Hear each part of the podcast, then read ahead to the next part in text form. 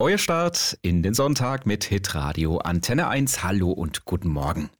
Dunkles Kapitel für die Kirche, sexualisierte Gewalt und Missbrauch. Ja, nicht nur in der katholischen Kirche ist das ja seit vielen Jahren im Fokus. Auch die evangelische Kirche muss sich dem Thema Missbrauch stellen und hat das unter anderem getan mit einer großen neuen Studie, durchgeführt von einem unabhängigen Forscherteam. Da wurde auf mehrere Jahrzehnte zurückgeschaut und untersucht. Die Ergebnisse wurden diese Woche vorgestellt. Antje Schmitz aus der Kirchenredaktion. Was kam daraus?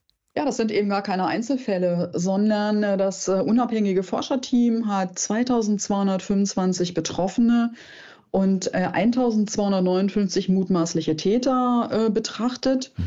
und kommt zu dem Ergebnis, das ist nur die Spitze der Spitze des Eisbergs. Die Spitze der Spitze des Eisbergs.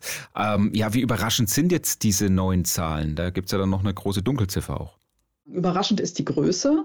Überraschend ist aber vor allem die Erkenntnis, dass die evangelische Kirche Missbrauch zu begünstigen scheint, weil jede Landeskirche anders damit umgeht, weil Verantwortung in den Strukturen versickert, weil es keine einheitlichen Regeln gibt und weil die Kirche unter Harmonisierungszwang leidet, wie der mhm. Forscher Martin Watzlawick sagt. Ja, welche Reaktionen gab es da jetzt auf diese neuen Erkenntnisse? Die Kirsten Vers, die Ratspräsidentin der EKD, zeigt sich tief erschüttert und sie sieht ein ganz eklatantes Versagen äh, von Kirche und Diakonie. Mhm. Detlef Zander, ein Betroffener, sagt, dies sei ein ganz rabenschwarzer Tag für Kirche und Diakonie und es sei ein guter Tag für die Betroffenen. Ja, wie geht es jetzt weiter mit der Aufarbeitung? Also welche Konsequenzen zieht die Kirche aus den neuen Zahlen?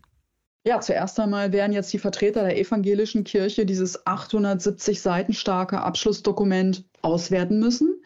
Und dann äh, wird es darauf hinauslaufen, dass sowohl die Prävention als auch der Umgang mit Missbrauch vereinheitlicht werden muss. Es kann nicht sein, dass das jede Landeskirche anders macht. Da wird es einheitliche äh, Regelungen, einheitliche Wege geben. Die werden entwickelt werden und es wird vor allem auch eine einheitliche, nachvollziehbare Entschädigung für die Betroffenen geben. Danke für die Infos. Antje Schmitz zu der neuen Studie zum Thema Missbrauch in der evangelischen Kirche wurde diese Woche vorgestellt.